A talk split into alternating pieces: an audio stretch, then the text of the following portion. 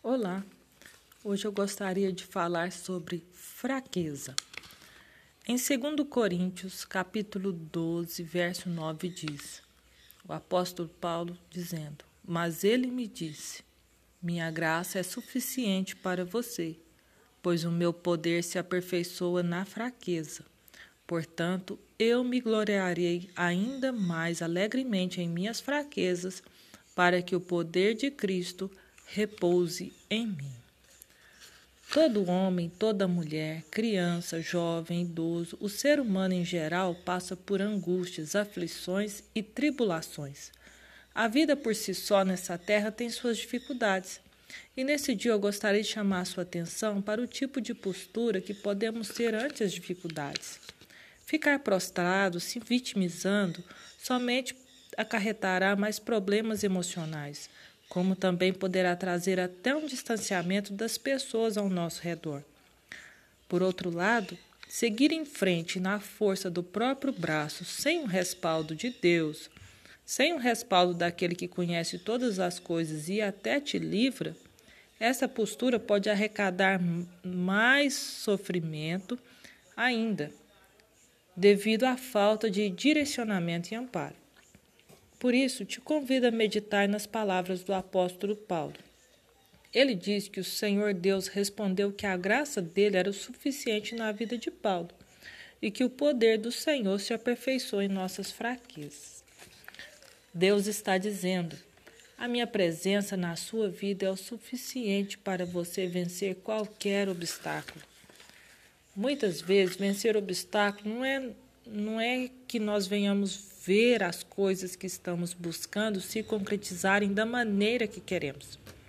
Muitas vezes as situações tomam um rumo totalmente adverso e lá na frente, quando olhamos para trás, percebemos que a maneira que o Senhor conduziu foi o melhor para nós. Deus está dizendo: viva na minha dependência, permita ser guiado pela minha vontade. Eu conheço o melhor caminho. O fato de estarmos sofrendo não é sinal de que estamos desamparados.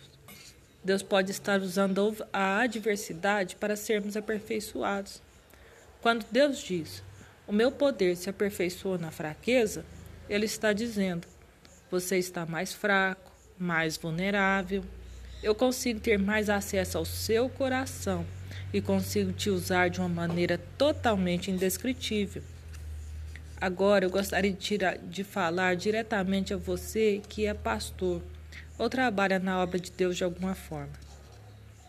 Quantas vezes você pregou através da sua fragilidade? Muitas vezes aquele que está no altar pregando a palavra de Deus está passando por uma luta tão grande que não consegue nem expressar para o próprio Deus aquilo que ele está sentindo. Então Deus vem, traz uma palavra e esse pastor, esse obreiro, ele é edificado. Logo em seguida, quando vai levar a palavra, ele compartilha com a igreja e a igreja é edificada de uma tal forma que as pessoas ficam impactadas e se convertem ao Senhor. Isto é um exemplo de como o Senhor se aperfeiçoa, o poder do Senhor se aperfeiçoa em nossas fraquezas.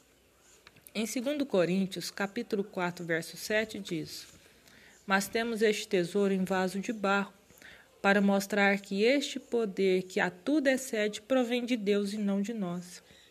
Deus nos escolheu, pessoas frágeis e falhas, para que o Espírito Santo habite em nós e, assim como vasos que guardam tesouros, possamos ser usados de forma excelente em prol do Reino de Jesus Cristo. Por isso, gostaria de convidar você que está passando por angústias e aflições, convidar a você a não desistir poder de Deus se aperfeiçoa em você.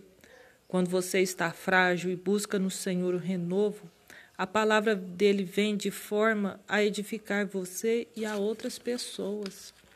Permita-se ser usado pelo Senhor. Se permita a sentir feliz por contemplar pessoas chegando a Cristo por causa do seu testemunho. As lutas vêm, mas é para sermos aperfeiçoados. E quando buscamos de Deus a saúde, quando não desistimos e permanecemos firmes orando, quando buscamos de Deus a saúde espiritual, quando buscamos de Deus a saída para os nossos problemas e continuamos firme, sem desistir, sempre orando, jejuando, louvando a Deus, lendo a Sua palavra, o Senhor flui em nós, nos renova e nos usa. Não se entregue ao desânimo. Entregue-se a Deus e o poder dele se aperfeiçoará em você. Deus abençoe muito a sua vida. Em nome de Jesus. Amém.